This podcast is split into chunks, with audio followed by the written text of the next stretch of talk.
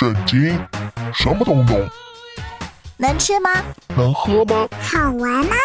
真的吗？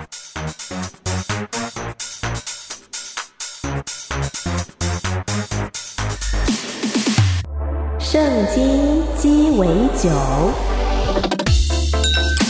干杯！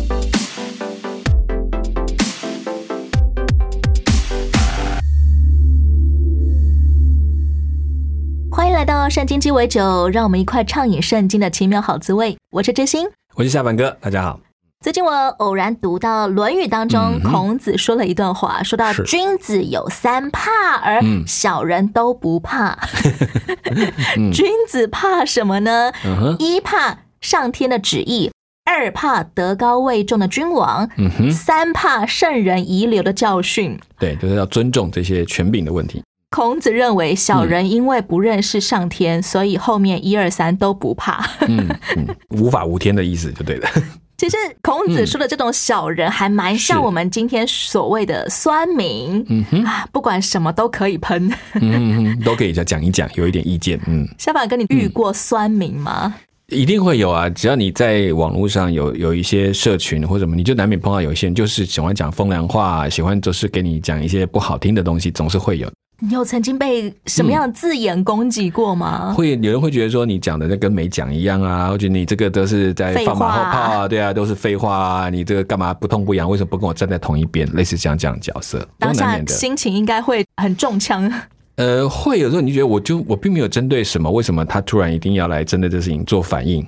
那你真的好声好气说哦，没有，可能我个人的想法等等，他还说那你干嘛要弄出来？而且这种酸民可能根本就不认识我们。对他，其实我反倒觉得，因为是其实这些人常就都是你最不认识的人，你最不熟的人。嗯，嗯，比较反而是我的好朋友，他真的觉得这个有有问题、有意见，他都是私下在跟我讲，反而不是在上面跟我谈我这个问题。现在其实已经是全民网红的时代了、哦。。对，没有错。连小学生都可以拍片上传，哦小学生的网红可能比你还红哦。自己的平台哦。对，没错，没错。哎的确，我看到一些小学生，他们随便出去玩，那个自拍棒一拿出来，手机一架就开始直播了。对，没错。我们有没有一些心态上的预备来面临这种全民网红势必就会带来的酸民文化？真的，大家心里要先有点比较健康一点，就你要明白，就是说其实大家都会有说话的权利，但也会明白，其实很多的算命其实他不认识你，他只是想要放个话，所以有时候你越是跟他起舞，你就越辛苦。只是能够分辨有些话是不是真的很好的提醒，有些话真的只是纯粹只是酸，我们自己要能够分辨。才不会让自己落入那种不断的要反击的状态对，因。为你的情绪也被绑架。其实你被绑架之后，你就当别人说到你不好的时候，你就不自觉的整个人都不对劲。其实你在网络上一定有人很喜欢你，也有人会很讨厌你，甚至有人是对你很有嫌弃意见的都有。所以其实你要适应，说我本来就不是应该每个人都会喜欢的样子。中国一句话说：“人红是非多。”对，人怕出名嘛。今天我们要来听听啊，嗯即便是一位高富帅，好了，嗯扫罗，而且他是名正言顺的被先知高丽为王的，嗯，这个红人现在仍然免不了遭受酸民攻击。是。我们来嗯听听看扫罗会怎么证明他的能耐。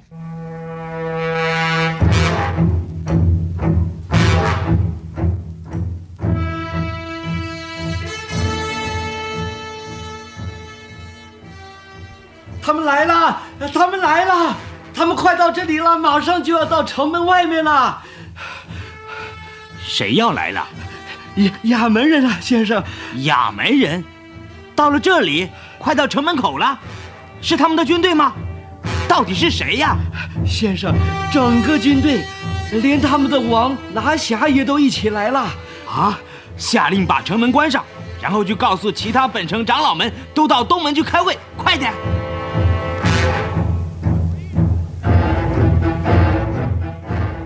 他们在城的四周把城围困住了，我们实在没有办法抵挡他们，唯一的希望是出去和他们定个条约，保全我们的生命。大家是否同意？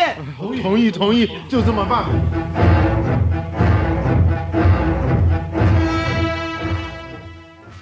因此，你们想要和我们订条约，是陛下，我们愿意奉献贡物，并做你们的仆人。这不过是你们一厢情愿。哈哈哈哈哈哈！哼，唯有在一个条件之下，我才愿意立约。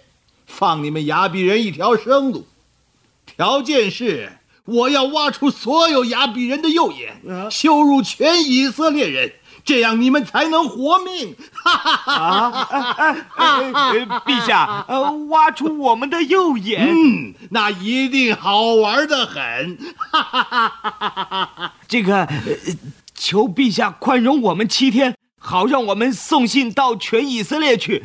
如果没有人来救我们，我们愿顺从您的命令。来救你们。他们没有军队，又都是农夫，而且现在正是农人最忙的时候。哈哈哈哈哈！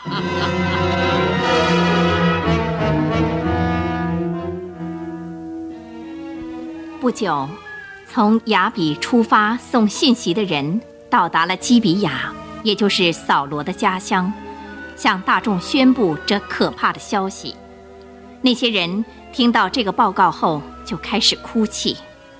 扫罗最近被选作以色列的王，正从田里赶牛回来。怎么了？我该没有听错吧？为什么这些人都在哭泣呢？这些人刚从基列比亚来，带来了可怕的消息。哦，告诉我，你带来什么消息？我们的城被亚门的军队围困住了，他们的王拿辖要把每个住在亚比城里的居民的右眼挖出来，才让他们活命，还要当他们的奴隶。把眼睛挖出来，哎呀，太狠了！别走，等我派人到以色列全境去，呼召战士们到比色来与我跟萨母尔会合。我们一定要去救雅比的弟兄们。以色列人害怕上帝震怒，所有的人都出来，没有例外。于是扫罗就数点听从他呼召的人，共有三十三万人。从雅比来送信的人在哪里？王啊，在这里。回去告诉雅比人，明天中午以前，他们会获得拯救。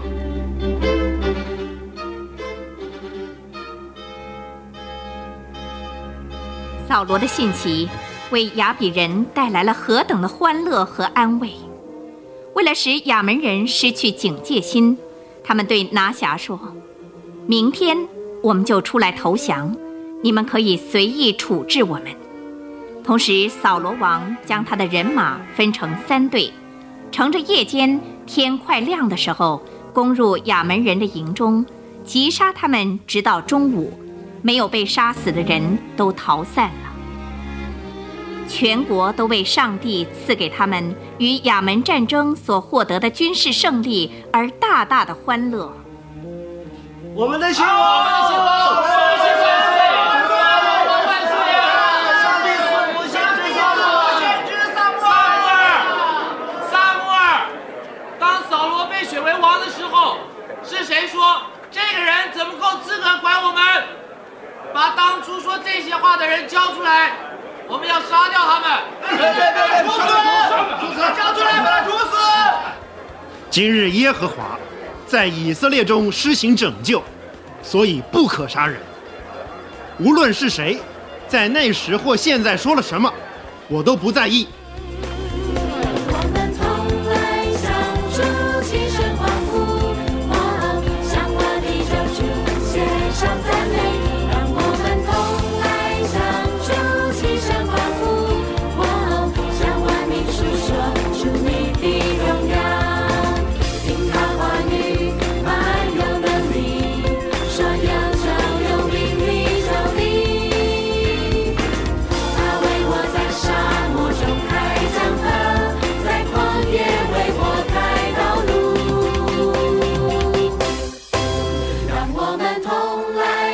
颂主的生命，哦，他名是奇妙，却能主宰。让我们同来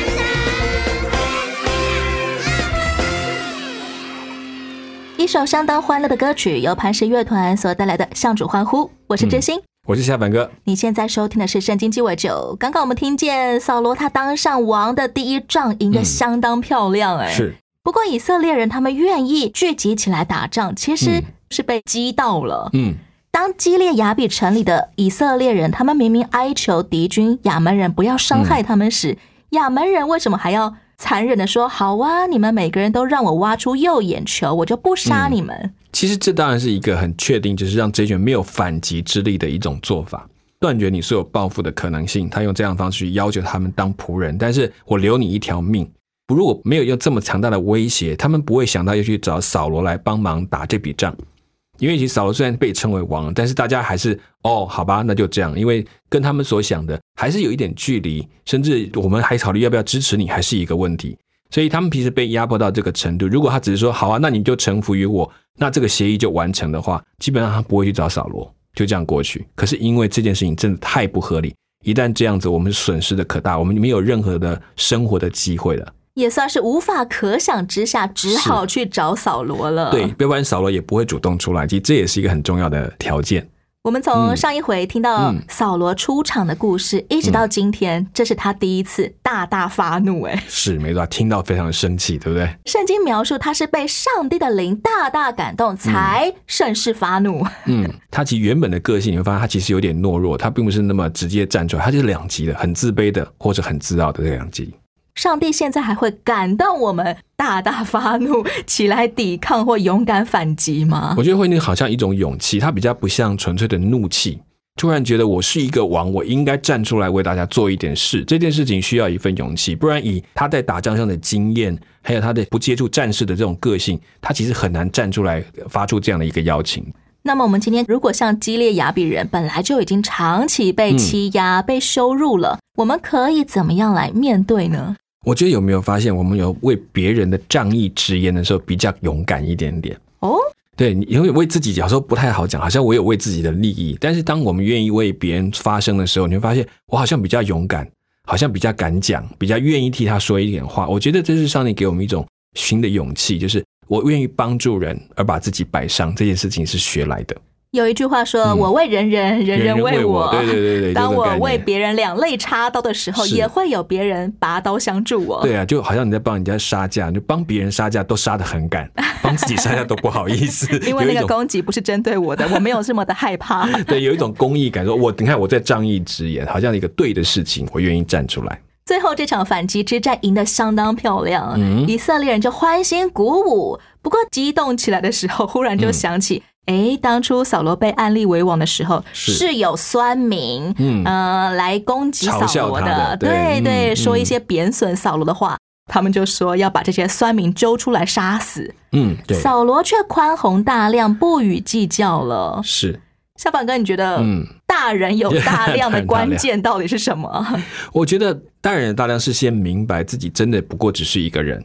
真的知道自己不过是因为大家一起努力完成，所以他不会去计较他对他个人的一个功绩，这才是我觉得是聪明的做法，才所以才会称为大人有大量。对那个大人，他自知来说却是普通人。对，没有错。其实我倒觉得是先有大量，才被看为像一个大人。是，并不是因为我要告诉我自己我是大人物，我是大人物，我就会生出大量来。对，其实往往那时候就是量最小的时候。其实我们很多时候，我们也都知道应该要呃宽以待人啊，宽宏大量啊。是，可是其实心里面就是很介意那些毒舌酸民，怎么办呢？是，其实你想想看，他在酸扫罗的时候，他其实在反对的不是扫罗，就像当初在反对撒母耳要建立王的时候，上帝也说他们不是厌弃你，是厌弃我。其实反过来讲，这个王已经是这个代表，他们不是厌弃这个王，是厌弃上帝的选择。我们需要厘清，对方攻击我们的不是针对我这个人。是，但如果这件事情，那既然是跟上帝有关，那他们去跟上帝讨论吧，我就不用跟你讨论了。所谓人红是非多，就是你变成了万箭齐发的箭靶。是，没错，什么事都可以拿来讨论，连你穿个衣服颜色都可以跟你争半天。扫罗接二连三的，还有打不完的仗呢。没错，我们要再来听一段故事。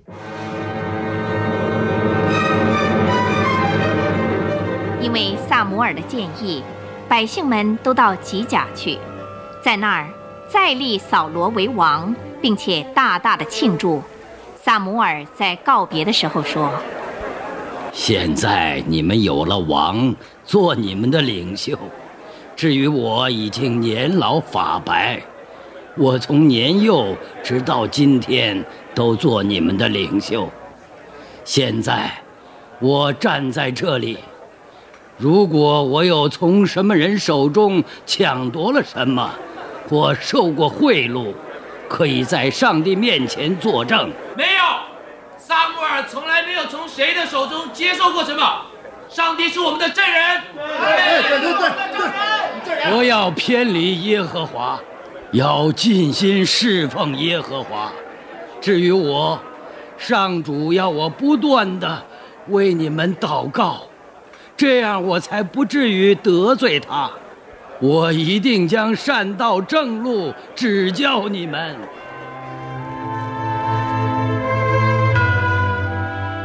虽然在以色列境内有好几年没有什么明显的战争，然而非利士人却在暗中扩充他们的势力，而以色列却渐渐衰弱了。他们派了卫队到外面的要塞去，在那儿常有非利士强盗出没。抢劫以色列人，为了禁止打造兵器，他们也规定铁匠的行业为非法。因此，以色列人要磨农具，都要到非利士人那儿去。除了扫罗王及他的儿子约拿丹王子外，百姓中没有人有刀剑的。约拿丹，我的孩子，是爸爸。我只留下了三千人，其他的士兵我已经打发他们回家去了。我预备带两千人到密抹。你身为储君，有一天要继承我的王位，所以我把一千人由你带领，驻扎在吉比亚这个地方。没多久，坐卧不安的王子约拿丹决定独自攻击在加巴的非利士人。当这个消息传到扫罗的耳中，他非常清楚。这将是与非利士人的一场大决战。于是他下令在以色列境中吹号，召集希伯来人到吉甲来和非利士人征战。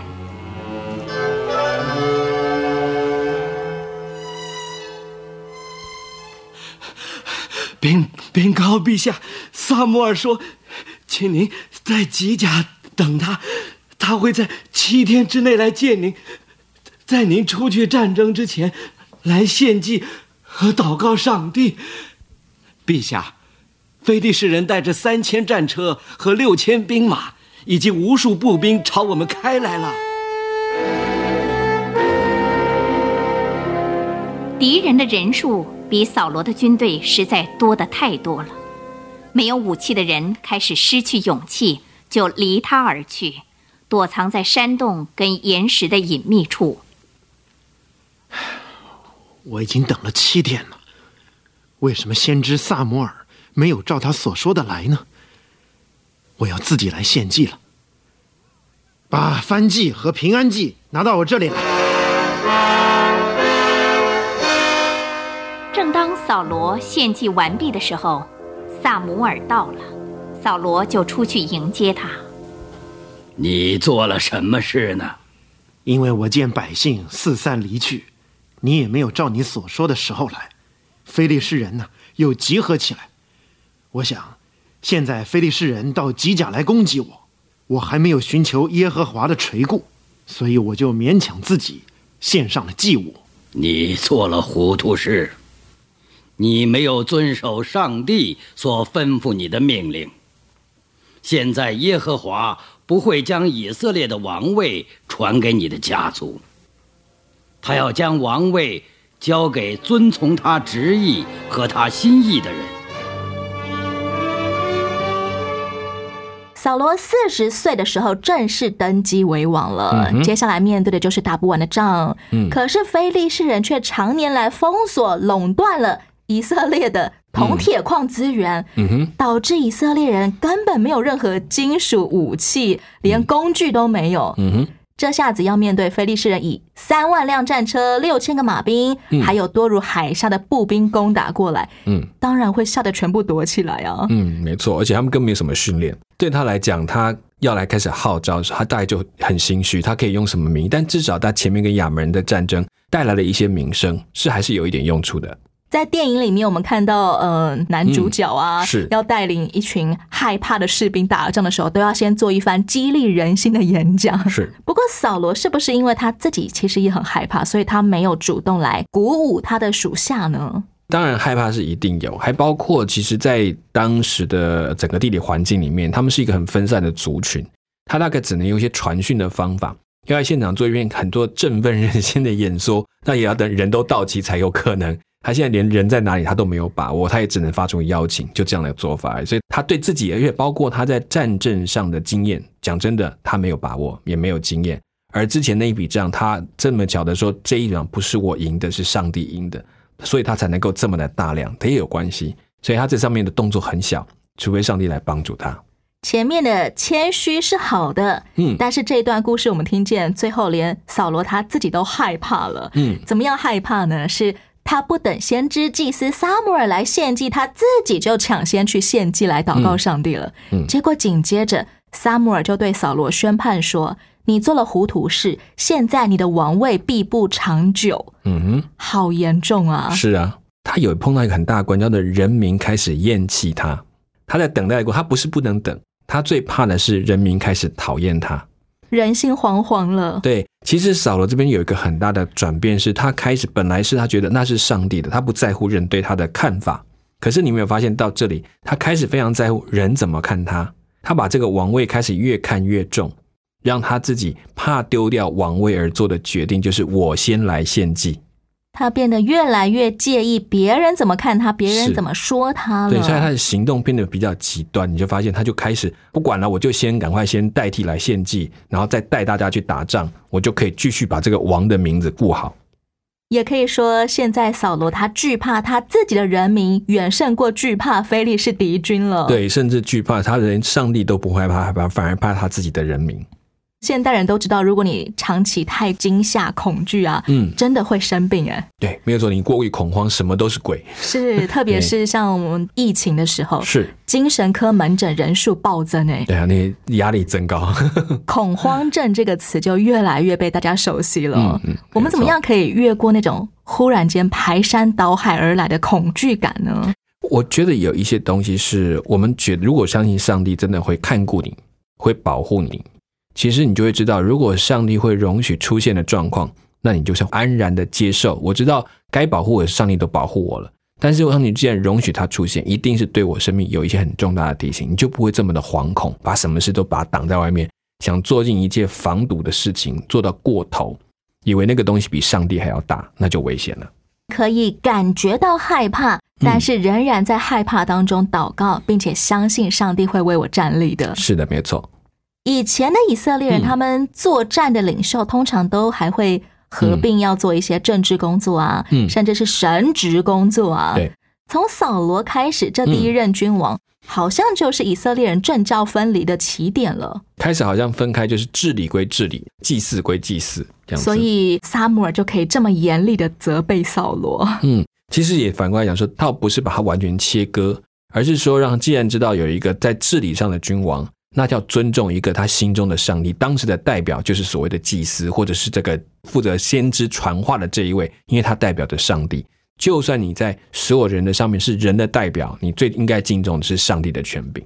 今天我们大多数不管处在什么国家，我们这些小老百姓面对的都是政教分离的统治系统。嗯哼，有没有什么需要留意注意的地方呢？嗯，只是呢，不要让这个。教会的权柄去涵盖所有政治上应该去管理的事物，不要用这个，比方比如说我们过度的解释去影响政治上应该做的公正公义的事情，把它偏袒到只有在信仰当中，就是把偏袒了信徒这一块，或者偏袒了宗教这一块，意思在这里。其实，在做政治的一个人物，他所做的决定当中，他要有带有上帝的心意在当中，要有有心里还是要有上帝来做出最公平的抉择。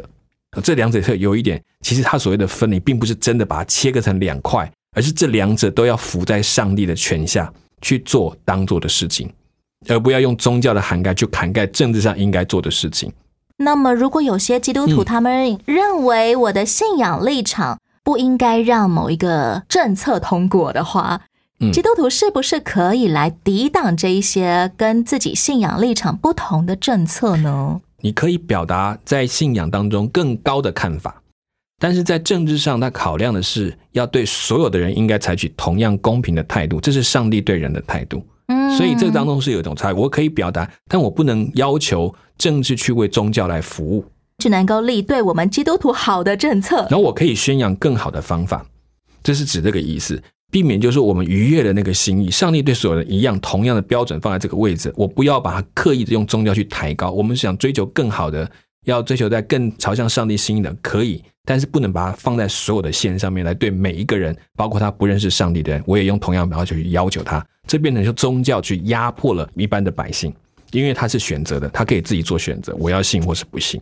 我们怎么提出我们的看法，还有要提什么内容，其实也都需要大量的祷告，还有不断的拿捏我们在世界上所处的一个平衡的角色。是有时候我们会觉得说，好像一般社会上或者是政治上的法律比较低一点点，它很正常，因为它是针对所有的人，它要保障所有的人在上帝面前机会的均等。